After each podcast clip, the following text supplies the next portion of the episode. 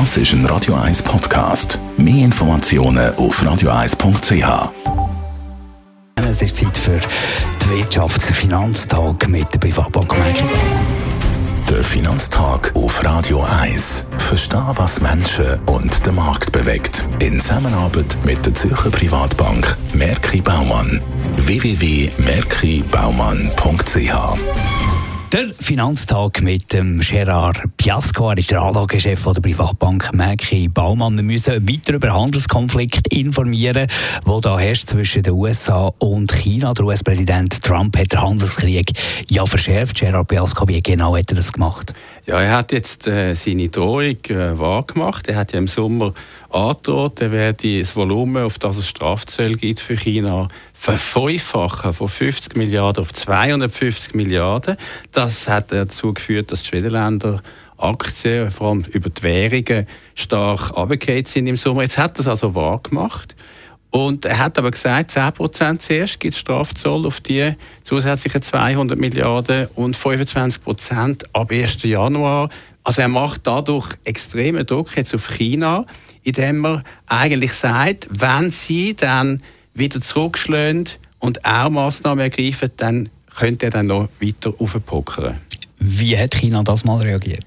Interessanterweise hat China auf äh, drei Arten reagiert. Zuerst einmal haben sie ihre Währung billiger werden lassen. Also 10% mehr Zoll kann man ja ausgleichen mit 10% günstigerer Währung.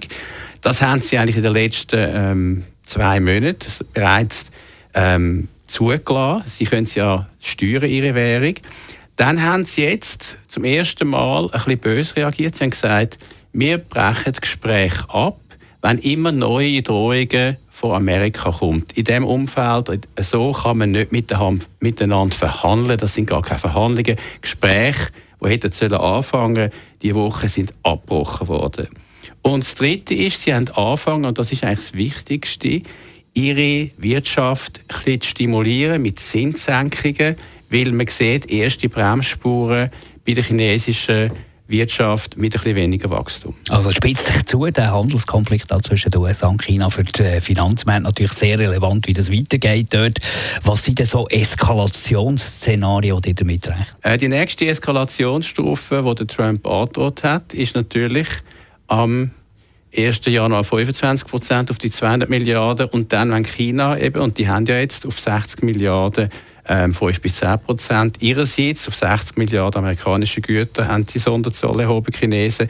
Und dann könnte der Trump, hat er gesagt, ja dann auf alles, auf die gesamte Export von China nach Amerika Strafzoll erheben. Man kann dann sagen, das wird dann relativ massiv werden. Also werden wir es auch darauf behalten und selbstverständlich weiter informieren, hier im Finanztag zusammen mit dem Gerard Piasco von Merki Baumann.